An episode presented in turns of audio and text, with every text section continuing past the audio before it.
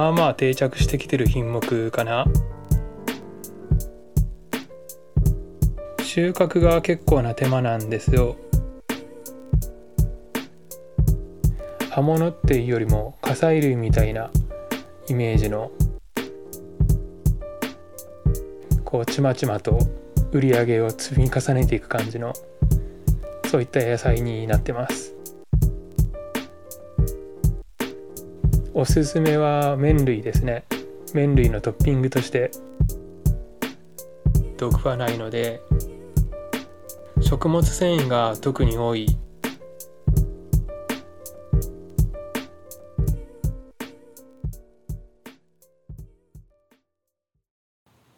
設けられる品目。設けられるっていうかお金がまあ入りやすい品目なんですよね。モロヘイヤ。メインにはなんないけどまあまあ定着してきてる品目かな。この葉物の少ない夏の時期にまあ貴重な野菜で同じようなのを作ってるまあ競合品が少ないんですよ。あとまあモロヘイヤを作ってる農家さんがいないって意味でも競合が少なくてまあまあやりやすい品目ですね。産地でいうと群馬とか静岡とかまああと沖縄その辺がいっぱい作ってる。直売コーナーでもそこまで見かけなくてまあまあ珍しい品目になるんじゃないですかね。収穫が結構な手間なんですよ。収穫のやり方2つあるみたいでうちで言うと摘み取りえっと枝の先っちょの柔らかい部分だけをまあ1個数グラムしかなんないんだけどそれを指で摘み取って摘み取って袋にすると100グラムなんでまあ相当な量ですよね。摘み取んなきゃいけないんで。あともう一個の収穫の仕方が刈り取り。えっともう枝の結構太い部分からバサッとおそらくハサミか釜かな？そんなんで刈り取っちゃって作業場に持ち帰って上の柔らかい部分を調整して出荷する出荷する形に変えていく。そういったやり方やってるみたいです。まあどっちにしろかなり細かい手間のかかる作業ですね。まあその代わり管理とか育てるのはすごい楽な品目なんですよ。種まきをしてうちはセルトレイかな。セルトレイに種まきして育苗がまあ1ヶ月弱ぐらいのそこまで長くない育苗で育苗もそんな難しくなくて水さえ切らなければなんとか育つんでで育った苗を定食して、えー、もうマルチに定食しちゃうと収穫まで実際ほぼ何もないんですよ。摘心って言ってえっと一番最初の先端の芽を摘んであげる作業があるけどまあそれ半分収穫みたいなもんでそれ以外はもうほぼ何も手を加えずにできちゃうんですよね。支柱もいらないし火砕類みたいな誘引って言って紐とか棒とかで枝を引っ張っていくような作業。そういったものもせんでいいし本当もう摘心のみで収穫までいけちゃう。すごい管理の楽な品目です。あと大変なので言うと追肥とか水やり結構水を使うんですよね。真夏の暑い時期の野菜なんで水いらなそうなイメージだけどやなんだかんだやっぱ水がないと育たなくて柔らかい枝取れないんでそこそこの水分必要ですね。これも雨とかいい具合に降ってくれればそこまで水やりやらずに済んじゃうんで夕立なんかが多い夏だと楽ですね。今年なんかそんな感じであんまり水やりやらずに済んでます。時期としては4月の種まきから始まって、えー、さっき言ったように5月の中旬に植え付けて収穫が6月下旬から始まるかな。うちで言うとそれくらいから開始です。で7月いっぱいフルで取って8月の中旬お盆前後でやめちゃいますね。うちの場合は。ちょっとその後冬野菜の準備が始まって忙しくなるんであんまり追っかけてても大変になっちゃうんでまあ8月の中旬にはもう切り上げて終了になります。2ヶ月間取り続けるわけなんで葉物っていうよりも火砕類みたいなイメージの収穫の収穫作業でいうと火砕類みたいなイメージですね。同じ株から何度も収穫できるんで摘み取り系の葉物、えー、他に言うと春菊とかも一緒かな同じ株から何回も何回も新芽を摘み取っちゃ次の新芽を待って普通の葉物って一回取ってしまうと、えー、刈り取ってしまうと終わりなんでそこが普通の葉物と違うところで火砕類の海苔に近いんですよね。一回収穫したら終わりじゃなくてこうちまちまと売り上げを積み重ねていく感じのそういった野菜になってます。料理は基本は軽く湯がいて刻んで味付けしておひたしですよね要するに。なんで味付けはかつお醤油がまあ基本かな。甘醤油みたいな。それ以外のアレンジとしてはうちでよくするのは塩麹とごま油。ちょっと香ばしい香りで塩麹の味とよく合いますね。あとは梅酢。梅干しをつけた時に出るしょっぱい酢。まあほぼ塩水なんだけど。香りがいいんであれと一緒にあえてちょっと砂糖を加えるかな。酢の物みたいな感じで使いますね。でおひたしを作っておひたし単体でも美味しいんだけどこれご飯にのっけたり冷ややっこにのっけたり。おすすめは麺類ですね。麺類のトッピングとして。冷やし中華でもそばでもそうめんでも。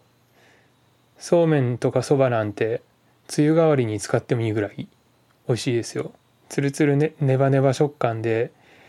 食欲のない暑い日のメニューにぴったりですね。おひたし以外にはスープかな。刻んで鶏ガラスープとかの出汁と一緒に煮込むだけ。結構シンプルな味付けで十分ですね。うちでよくやるのがコンソメスープと手羽元肉なんかと一緒にあとたっぷりのニンニクと一緒に煮込むニンニクスープみたいな感じで。モロヘイヤニンニクスープですね。これもよく夏のメニューで定番メニューになってます。その他にはまあ普通にもうどういった料理にも合うんで炒め物に入れたり天ぷら天ぷらはちょっと変わってるかな。えー、かき揚げみたいな感じでちょっと刻んで天ぷら粉とあえてかき揚げで揚げちゃう。葉物の割には香りが残るんでかき揚げにしても美味しいかき揚げに仕上がります。あとは離乳食とかまあ子供もネバネバトロトロなんでどうも好きみたいで、えー、納豆に混ぜたり結構子供が食べたみたいなお話聞くんで嬉しいですね。離乳食にはまあとろっとした食感なんでご飯食べ始めの赤ちゃんにも食べやすいんじゃないかなってうちもよく使いましたね。スープ代わりにしたり。モロヘイヤの茎は食べられるのか問題は食べれます。レシピサイトとか時々茎から葉っぱをむしり取って食べてくださいみたいに書いてる時があって新鮮なものであればそんなことないですね。よほど鮮度の悪いのに当たらない限り。あと茎を長めに収穫しているもので根元部分下の方ですね。あの部分が硬かったりすることはたまにあるけどそういったものじゃない限り大抵大丈夫です。心配しなくて食べられますね。まあ手でむしってみてちぎれないようなものはもちろんもう硬いんでそれは諦めた方がいいけど大抵のものは大丈夫です。直売なんかで新鮮なものを買えば23日なら大丈夫かなって思います。あとよく聞かれるのが種に毒があるっていう話。実際これ本当なんですよ。種の方には結構な毒が入ってて。だけどまあ売られてるものでは通常は心配ないです。鞘がついてその中に種が入るんですけどもちろん。そういった状態に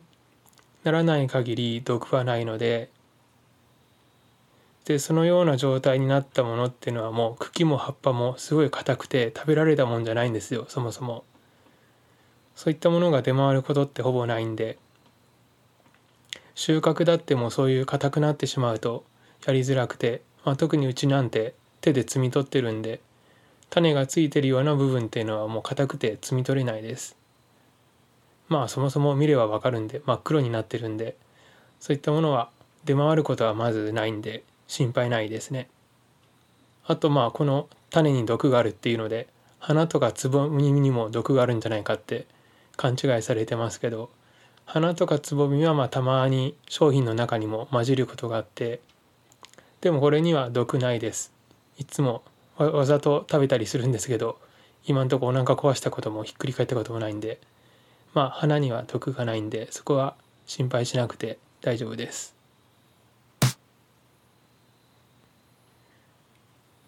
うんこなんですけどモロヘイヤのうんここれすごいんですよ。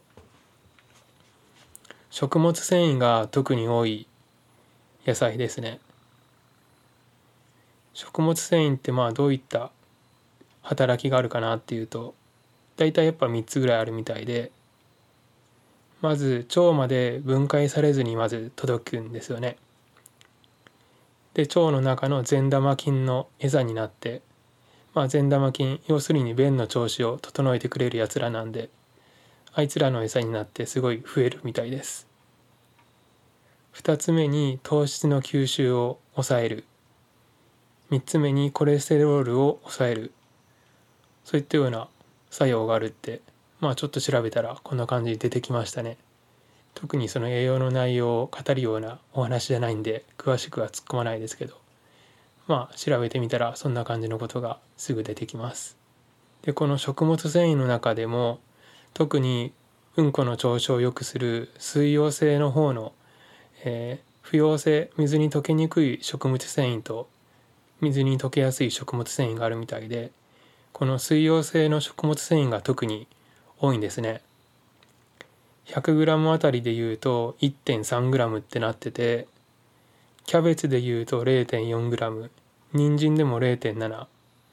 なんでまあキャベツの3倍人参の2倍それぐらいの水溶性の食物繊維が入ってるみたいですね。あと多いものでいうとベータカロテン。これがまあ、えー、老化を抑える抗酸化作用があったりあとカリウムですね。そういったものが、えー、多く含まれてると。モロヘイヤのシーズンが始まるともう劇的にお腹の調子が良くなりますね。まあ食べる量もうちで言うと毎日昼ご飯か晩ご飯どっちかに食べるぐらい。50g ずつぐらい食べてる感じかな。もうほんとうんこの状態が激変してもういいうんこ出ますよ。ぬるぬるズボズボズボって感じの。とにかくよく出るんですよ。しかも健康そうないい感じのうんこが。特に6月って葉物が少ない時期でちょっとお腹の調子が良くないんですよね。あとスイートコーンなんか消化にあんまり良くないの食べ過ぎちゃう時期なんでそれが終わる頃にモロヘイヤが始まってもう救世主的にお腹の調子が良くなりますね。まあ一年中こんなうんこだったらいいんですけどそうはいかないのがまあこの旬の野菜ってやつ。モロヘイヤにもやっぱり旬があって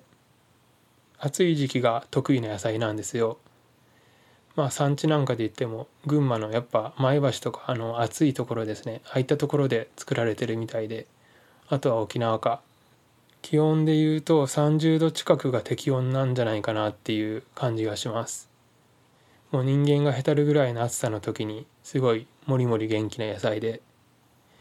なんでまあ7月から8月この辺じゃないとどうしてもいいモロヘイヤって本土の方じゃ取れないですよね。で8月中旬を過ぎるとうちで言うと小松台農園で言うと野菜が全くない時期なんですよ。端境期に入っちゃうんで。もうこの時期になると冬物野菜の苗作りが始まって、えー、もう収穫とかな本当にない時期ですね。うちは近所の有機農家さんとこから野菜セットを取ってるんですけど定期便で取ってて割と野菜は豊富な豊富に食べてる方かなとは思うんですけどあともらい野菜も夏なんでやっぱピーマンとかきゅうりとかナスとか結構もらったりして割と豊富なはずなんですけどそれでも今の6月7月の食べ過ぎなぐらいモロヘイヤを食べてるこの時期に比べるとやっぱり野菜足りてないんだろうなってうんこの調子見れば分かりますね。まあ年中このもりもりブリブリなうんこだったらいいんですけど農家とはいえそうはいかないまあ特に旬の野菜に合わせて食べてると当然お腹の野菜もお腹の調子も旬の野菜に合わせたうんこになっちゃうんかなっていう暮らしをやってます。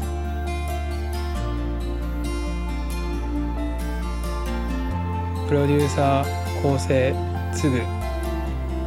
制作オーガニックデモクラシーハイパーハードファーマーうんこリポート。